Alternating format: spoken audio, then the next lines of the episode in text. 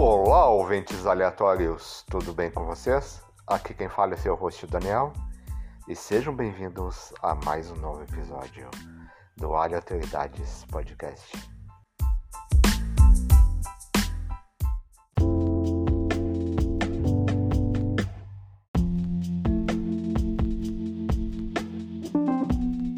Hoje irei falar um pouquinho sobre música, sobre alguns álbuns que marcaram minha vida, alguns discos.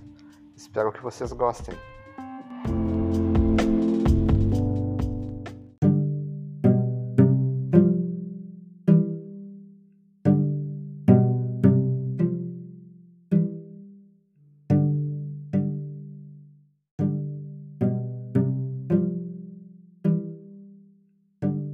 Acredito que todo mundo tem alguma história com música, alguma veia musical, alguns álbuns que marcaram. Hoje eu vou falar os meus. Eu vou falar cinco álbuns que me marcaram a minha vida. Desde pequeno fui muito musical. Eu me lembro de ganhar aos 7, 8 anos uma fita do meu pai do Iron Maiden. Acredito que ele nem sabia o que era, ele só pegou a fita e me deu. Mas antes eu já ouvia Engenheiros do Havaí, uh, Legião, enfim. Bem, não é à toa que o meu filho se chama Dylan Lennon. E o primeiro álbum que eu vou falar é do Bob Dylan.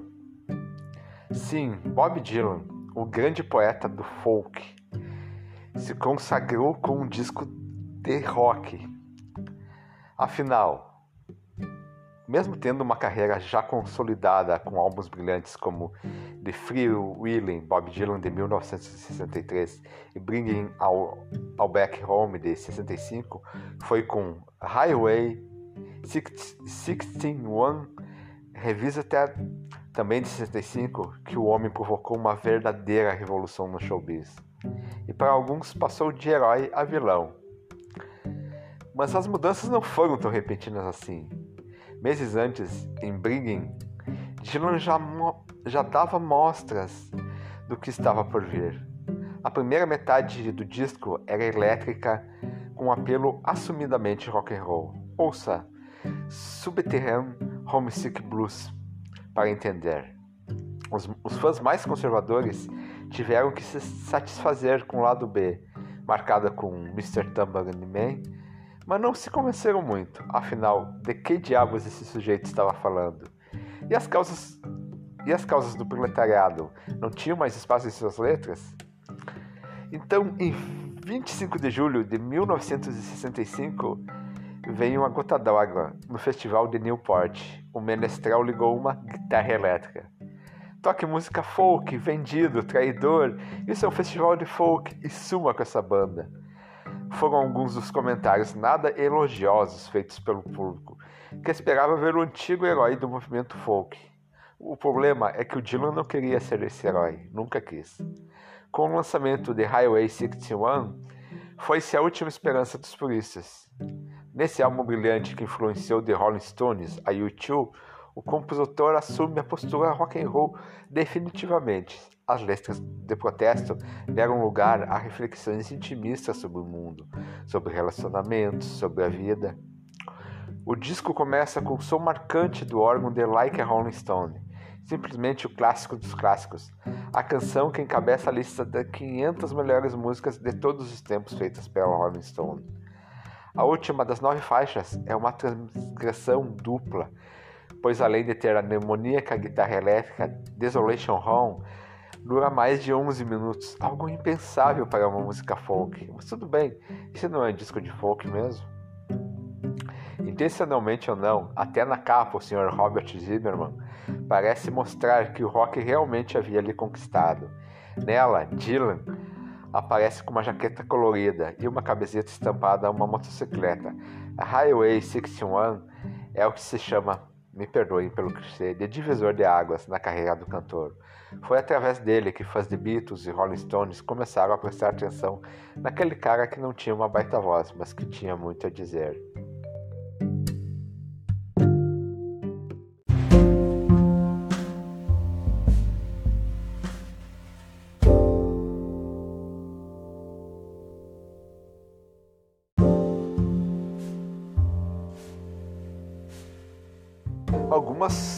Curiosidades sobre o álbum Highway 61 Revisited. A primeira é Bob Dylan pensava em se aposentar antes de compor esse disco. Sim, por incrível que pareça, o herói folk estava cansado de interpretar canções que já não lhe diziam nada. Por isso ele escreveu Like a Rolling Stones, simplesmente a maior canção da história do rock. A segunda é: ao ouvir Like a Rolling Stones no rádio com sua mãe, o adolescente Bruce Springsteen, então com 15 anos, teve sua vida transformada. Aquele tiro na caixa da bateria no segundo inicial da canção soou como se alguém tivesse aberto a porta na minha mente. A terceira curiosidade: em 2015, o bootleg Cutting Edge trouxe as gravações completas do período de 65 a 66. O terceiro disco tem 65 minutos e 21 segundos de todas as tentativas, takes e remakes de Like a Rolling Stone. A quarta curiosidade é: o crítico e professor Gril Marcos escreveu um livro inteiro sobre a canção chamada Like a Rolling Stone, Bob Dylan at the Crossroads, editado no Brasil pela Companhia das Letras. A quinta é: Bernardo Bertolucci usou Queen Jane Approximator em seu clássico The Dreamers de 2003, ao lado de Hand Down e The Under the Red Sky de 1991, é a canção cujo teclado animado mais se aproxima de Like a Rolling Stones. As três têm a participação de Al Cooper, guitarrista que sentou na banqueta do piano porque queria participar da gravação do álbum, mas não queria competir com Mike Bloomfield. A sexta, Desolation Room, fecha o disco com seus 11 minutos e 21 segundos Nenhum livro ainda foi escrito sobre ela, embora abundem as interpretações. Difícil resumir uma canção de 11 minutos que une poetas como Pound e Eliot, figuras como Ofélia e Robin Hood, além da Cinderela e do Corcunda de Notre Dame. Se essa for uma canção sobre relacionamentos, a estrofe final é puro Dylan, no que ela tem de melhor, sarcasmo e crueldade.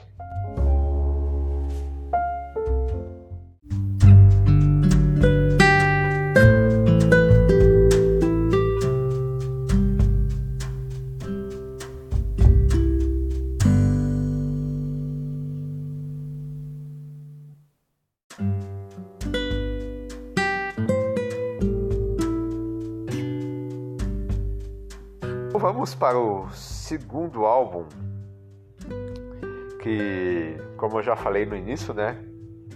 O, o meu filho se chama Dylan Lennon, né? então vamos falar do álbum Imagine, de John Lennon, de 71. Imagine é o quinto álbum do, de estúdio lançado pelo ex-Beatle John Lennon. Desconsiderando seus trabalhos experimentais, é o segundo álbum de banda e considerado por muitos o seu melhor trabalho, e por mim também. As gravações do álbum foram iniciadas em fevereiro de 71. John contou com uma presença ilustre, o também ex-Beatle George Harrison, uh, que aceitou participar de algumas sessões de gravação, levando consigo seu amigo e também baixista Klaus Wurman. As primeiras faixas registradas foram It's So Hard e Don't Want to Be a Soldier. Imagine é um álbum completo, pois conta com uma variedade enorme de, influências e sentimentos. É um álbum mais denso, mas com melodias belíssimas. A amizade de John Lennon e Paul McCartney estava extremamente abalada, já que Paul havia recentemente registrado algumas canções com letras direcionadas a John em seu último álbum, Ram. O lado positivo é que Lennon estava inspirado e determinado a ser simplesmente melhor do que Paul. Como negativo, estava inundado de sentimentos pesados e pronto para revidar. Recomendo aos fãs que assistam o documentário Games of Truth, The Making of John Lennon's Imagine, que demonstra claramente a dedicação de Lennon não só em fazer um ótimo álbum, mas em competir com seu grande rival. A faixa título dispensa comentários, mundialmente famosa e uma das mais belas baladas de todos os tempos. A letra é um lamento de John em relação ao mundo e demonstra uma certa esperança na união das pessoas que desejam mudar a sociedade.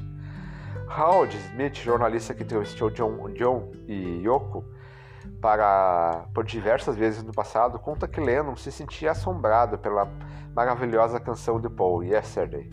John não se conformava que Paul tinha conseguido transformar em algo tão grande uma canção tão simples e pequena.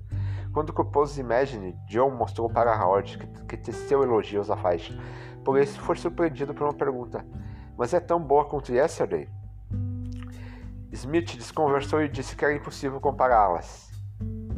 Crippled Side, outra música, é um country rock delicioso, delicioso de extrema qualidade com excelentes linhas de piano. Jealous Guy é uma balada belíssima que soa como um pedido de desculpa de John Ayoko por ser ciumento demais. Curiosamente, a faixa é remanescente das sessões do White Album dos Beatles. Inicialmente se chamava Child of Nature. E So Hard é a primeira faixa mais rock do álbum. Segue os caminhos da canção rock do seu trabalho anterior, John Lennon Plastic One Band. Gosto bastante de I Don't Want to Be a Soldier. Também é rock, uma boa faixa de protesto em relação às pressões da sociedade. Ainda em tema, em tema de protesto, Gimme Some Truth é a canção que menos prefiro. Letra confusa e melodia fraca fazem jus ao fato de ter sido descartada nas sessões de Gebet e Larry B dos Beatles. All My Love é, uma, é mais uma balada magnífica de John. Vê-lo registrando a canção juntamente com Harrison no documentário é emocionante. Eis que chegamos ao famoso ataque de John Paul. How Do You Sleep? É uma faixa rock fenomenal, sendo uma das melhores canções de John, porém a letra é desprezível, por conter ofensas totalmente desnecessárias. How é uma das baladas mais belas que John já fez, uma música reflexiva com grandes passagens e momentos emocionantes. Fãs de John Lennon e Beatles conhecem Yoko Ono, não é? Incompreendida por alguns, a sua louca paixão pela esposa era frequentemente demonstrada em suas canções. O Yoko encerra o álbum em uma faixa rock meio folk que agrada e desagrada outros. O produtor Phil Spector também merece destaque em seu trabalho. Conseguiu ótima sonoridade das faixas Atmosfera Ideal. Fãs de Beatles, principalmente da segunda fase, podem mergulhar sem medo na carreira solo de Lennon. Se quiserem começar pelo melhor, ouçam Imagine. O meu terceiro álbum, agora saindo dos anos 60, 70, é nos anos 90. O álbum Melancholy and the Infinite Sadness dá para mim uma das minhas melhores bandas de Smashing Pumpkins, o disco que definiu uma geração. O ano era 1995, eu estava saindo da infância, entrando na adolescência, ou na pré-adolescência. Na música, uma certa desesperança pairava no ar. Havia um certo clima de adormecimento e de niilismo carregado pelo grunge e seus descendentes. Além disso, havia uma sensação de luto pela morte de Kurt Cobain, morto em 1994.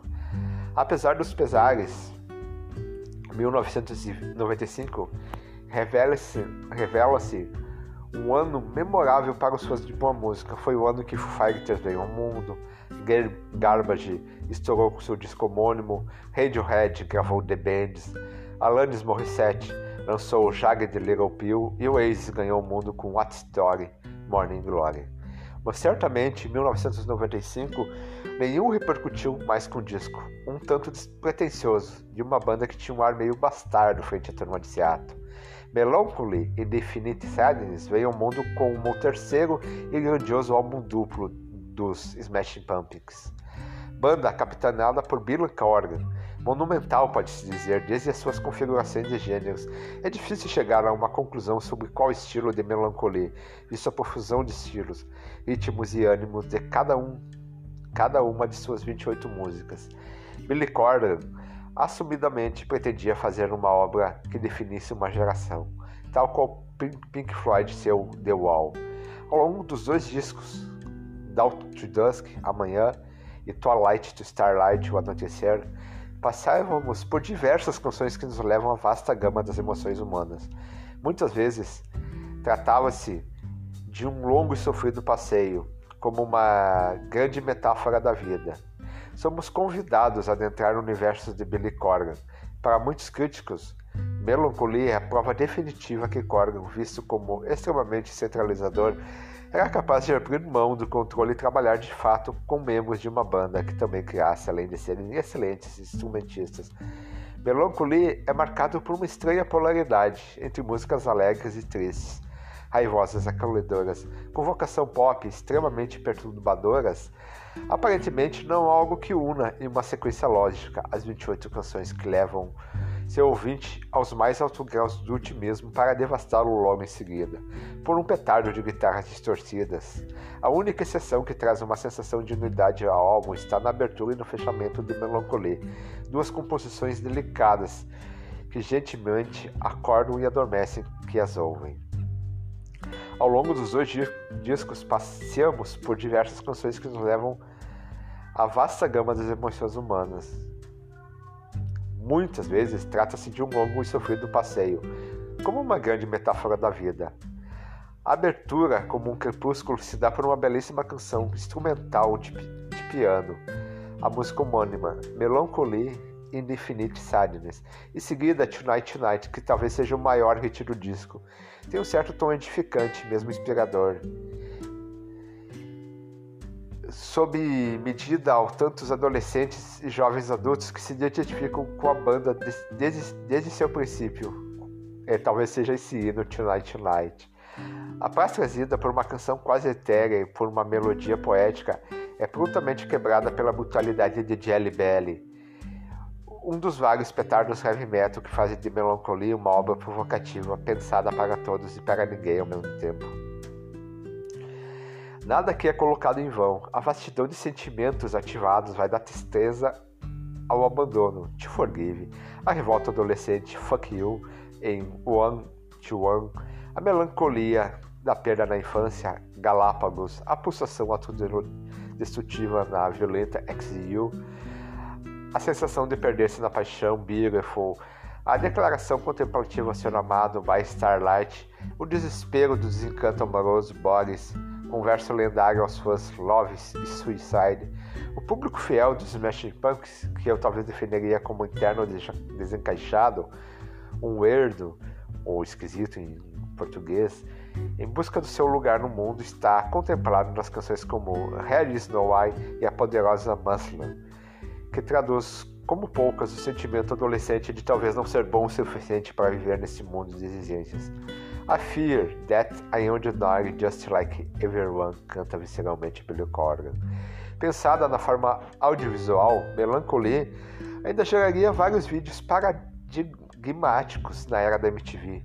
Muitos dos vídeos feitos a partir das músicas tornaram-se clássicos, visto o primor estético e o trabalho com profissionais renovados do videoclipe, como Tonight Night, que homenageava o surgimento do cinema, a partir das reverências de A Voyage das Valone, de Georges Méliès, Bullet with Butterfly Wings, que exibe a fascinação de Billy Corgan com o trabalho do brasileiro Sebastião Salgado, especial com o ensaio feito na Serra Pelada, e o Vintage 1969, carregado na nostalgia ao resgatar a estética dos filmes adolescentes.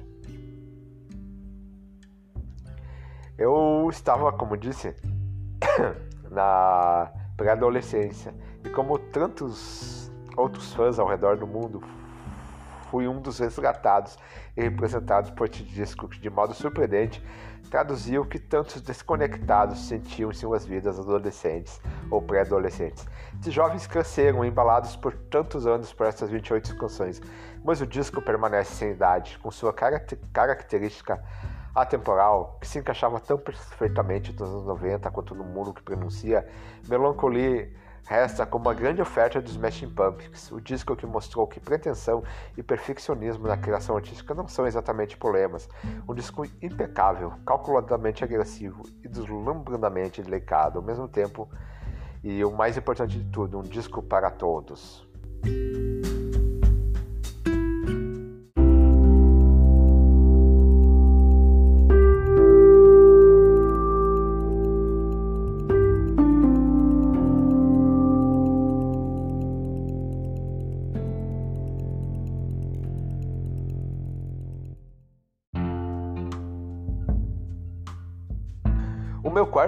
Álbum é um Tem do Pearl Jam, também dos anos 90. Acredito que desde o assassinato de John Lennon nos anos 80 não se lidava na cultura pop com uma representação tão intensa do fim de uma época. A invasão grunge do Seattle tomou forma como um movimento revolucionário à medida que as letras, melodias pesadas, estilo de vida sem regras sem regras, flertando com o punk e o heavy metal, se confundiam em meio às camisas xadrezes e calças rasgadas. O início dos anos 90 prometiu não somente trazer um futurismo, mas também ser carregado de uma alma melancólica, difícil de assimilar. O sucesso teve seu contexto drasticamente pela indústria cultural em meio ao choque geracional. O Pearl Jam surgiu com Tem, o álbum que marcou o grunge.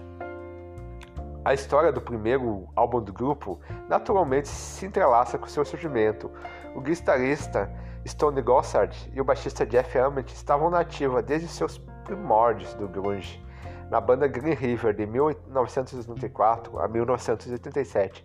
Posteriormente, os dois integrantes se juntaram ao Underwood para compor a Mother Love Bone, que durou pouco mais de dois anos e terminou pela morte de Wood em decorrência de uma overdose. Gossard decidiu então chamar Mike McGrady, um antigo amigo, e gravaram junto ao baixista Amit uma fita demo, a procura do vocalista e baterista. A fita foi encaminhada para Jack Irons, o primeiro baterista do Red Hot Chili Peppers, e após ele declinar o convite, encaminhou a fita para um amigo em São Diego, chamado Ed Vedder. Depois chamado chamado Dermot, David Cushing assumiu a bateria e o Pearl surgiu de maneira silenciosa. O, o silêncio foi deixado de lado muito em breve, algo que eles sempre souberam fazer foi barulho. Tem é considerado um clássico atualmente, mas foi extremamente radical quando lançado. Ed Vedder mantinha uma presença de palco totalmente distinta, cuja personalidade se destacava pela sinceridade autoconfiante. Diferente de Kurt Cobain, que expressou sua revolta de forma poética e misteriosa, Vedder demonstrava seu incômodo de forma literal. Frases do tipo ser contra o mainstream eram recorrentes no grande, pois exigia raiva, e ela era retratada nas músicas. Mas as letras de Ed Vedder não passavam nenhum clichê e o que se prezava era a veracidade. O Pearl deixava a música falar por si mesma, e as faixas eram cruéis, pesadas e até sombrias, mas eles tratavam exatamente aquilo que queriam dizer.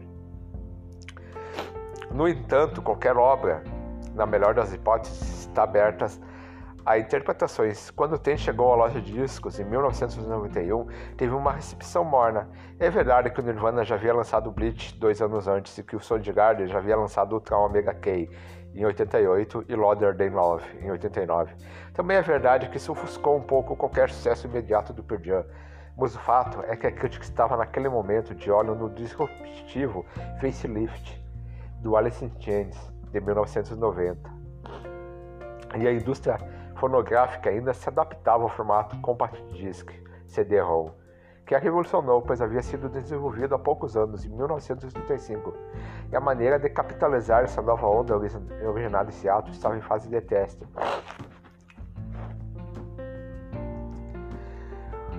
O Nirvana lançou o Nevermind em setembro de 91, um mês depois de Tem, do Pearl Jam, e posteriormente esses dois álbuns tornaram-se marcas permanentes e referências claras do grunge. Ao longo dos meses que se seguiram, o tempo polarizou-se e conseguiu emplacar de forma orgânica e sem grandes investimentos o segundo lugar na Milbari. Assim como Nirvana perdia bradava, mesmo com intensidade contra o mainstream, mas curiosamente acabou virando uma das referências iniciais para qualquer banda de rock que almejava sucesso nos meios de comunicação de massa. As 11 faixas que compõem Tem foram escritas por Vedder, e o álbum emplacou hits atemporais nas letras suicídio, solidão e alienação são temas recorrentes. Quase falei francês agora. Jeremy, um dos grandes sucessos do álbum, foi baseada em uma notícia real. Vedder inspirou-se para compor uma espécie de homenagem ao jovem Jeremy Deal, após ler em um jornal que ele havia tirado a própria vida em frente aos colegas de classe. No Texas, a música se inicia com uma intro de baixo marcante, com a posterior entrada de bateria de forma crescente e a típica voz rasgada de Ed Vedder. A Live, terceira faixa do disco, é parcialmente biográfica. Ele conta a história do Vedder ao descobrir que seu pai biológico faleceu antes do seu nascimento e como em casado com sua mãe era na realidade seu padrasto. A canção é uma adaptação da primeira versão demo, presente na fita que Vedder recebeu, cujo instrumental foi criado por Stone Gossard. Já Even Flow é praticamente uma evocação de estilo, ao estilo de vida sem, sem normas e romantiza, e romantiza a falta de moradia como algo transcendente, encaixando a letra em um ritmo frenético entre as guitarras e a bateria, ela demonstra muito bem o que o Pearl Jam conseguia fazer com um tema tão vago. Depois da pesada Way Go, uma das mais ferozes giradas do álbum, ao lado de Once, entra Solene Black, desconhecidamente dramática e figura das playlists de músicas para chorar. De qualquer modo, é musicalmente agradável e de certa forma destoa das faixas do álbum, mesmo se comparada a Oceans, que é também uma lenta, porém sem a mesma dramaticidade. Eita, quase errei. Enfim, fica a dica. Tem do Pearl Jam. E para não deixar de fora, uma banda brasileira fica como meu quinto álbum. Dois, de Legião Urbana, dos anos 80, de 1986. É uma banda que, que marcou minha infância, adolescência e até hoje, né? Eu gosto bastante de Legião. O segundo trabalho do Legião Urbana é um dos maiores vendedores da história do rock brasileiro. Rompeu barreiras, estabeleceu parâmetros, mais do que tudo.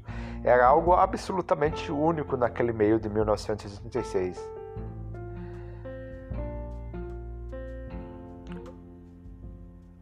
São 12 canções em 47 minutos e marca uma mudança muito profunda no que entendíamos como rock feito no Brasil naquela época. A própria Legião Urbana chegara às paradas de sucesso com seu primeiro álbum, lançado pouco mais de um ano antes, mas com canções voltadas para uma espécie de consciência coletiva, algo como palavras de ordem sendo cantadas para uma multidão de comício. Algo assim, Geração Coca-Cola, Petróleo do Futuro, Soldados. Eram muitas as canções com teor político compondo com outras mais pessoais, ainda cedo, será aí por enquanto um painel que se propunha a tomar várias vozes como as suas e levá-las adiante. Muito do que se entende como messianismo do Legião só seria panfletarianismo bastante eficaz, por sinal, se Renato Russo não decidisse mudar o foco de suas canções para o segundo álbum. Sai completamente as palavras de ordem e o, e o horizonte musical é composto apenas de canções sentimentais, falando diretamente para o coração do ouvinte, exceto apenas por Fábrica, que chega lá no final do álbum era praticamente impossível não ser afetado pela chegada de dois. Com um instrumental muito mais suave e próximo do que faziam bandas do rock inglês, principalmente de The Smiths, uma outra das minhas bandas preferidas, o novo do Legião foi totalmente absorvido pelas rádios. Antes disso, porém, as canções precisavam fazer sua parte. A primeira a fazer sucesso, Tempo Perdido, tem uma das letras mais belas já escritas por algum compositor brasileiro em qualquer época, sem exagero. É uma reflexão sobre a angústia do crescer, sobre deixar para trás a segurança em troca de uma liberdade que queremos, mas que nunca se mostra tão perfeita e sedutora quanto parecia ou deveria ser. Em meio à narrativa, um amor perdido no meio disso tudo. Era impossível não se identificar. Outras lendas criação do De Russo, Dado, Bonfire, Renato Rocha, Rocha foram quase aparecendo nas rádios. A emoção lúdica de Quase Sem Querer, a insinuante e bandeirosa Daniel na Cova dos Leões, a indescritível Eduardo Mônica cheia de violões folk, narrativa ficcional e versos maravilhosos, ilustrando uma história de amor temporona entre dois opostos que se atraem, ainda havia a greve geral de fábrica, ingênua, mas necessária, com o belo verso de onde vem a indiferença temperada a ferro e fogo. Um, um mistério de plantas embaixo do aquário, metrópole e música urbana 2. As grandes canções de dois, na modesta opinião de um espectador de primeira hora de seu poder são André Dora, Acrylic on Covas e acima de tudo Índios. Com o tempo esse pódio foi mudando e várias músicas a, ocuparam seu topo, aquele que sempre esteve entre as três, proporcionada por uma levada sinuosa e repetitiva de baixo, que serve de terreno para efeitos de guitarra e letra impressionantes de russo. Usando pintura como metáfora do amor, num exercício de deconstrução do próprio corpo da pessoa amada, algo muito acima de qualquer letra feita na época. Andrea Dora, com nome de navio italiano inafundável, mas, naf mas naufragado, usado como alegoria para o amor supostamente indestrutível que falha em algum lugar no caminho, é bela, triste e contemplativa. Índios, com instrumental simples e genial e ao mesmo tempo a bordo de uma progressão de teclado subindo de tom a letra. Diz a lenda, feita na hora da gravação da canção, literal, mistura sentimento, desamor, esperança e América Ibérica do século XVI. como um, uma grande figura de linguagem é outro assombro.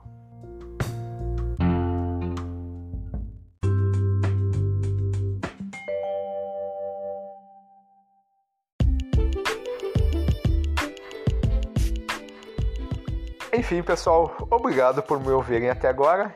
E para quem quiser nos seguir, nós temos as seguintes redes sociais. No Facebook nós somos a página Aleatoriedades Podcast. Nós temos um perfil no Instagram que é o aleatoriedades podcast.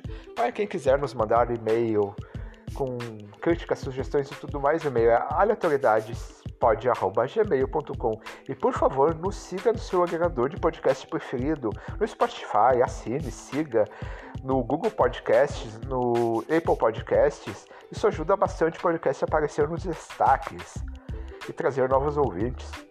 Ok? Para quem quiser contribuir conosco, nós temos uh, apoio no Apoie-se, no PicPay, no. Tchau, tchau Agora me esqueci, mas. mas, to, mas todos os apoios estarão na descrição desse episódio, ok? É isso e tchau, tchau, pessoal!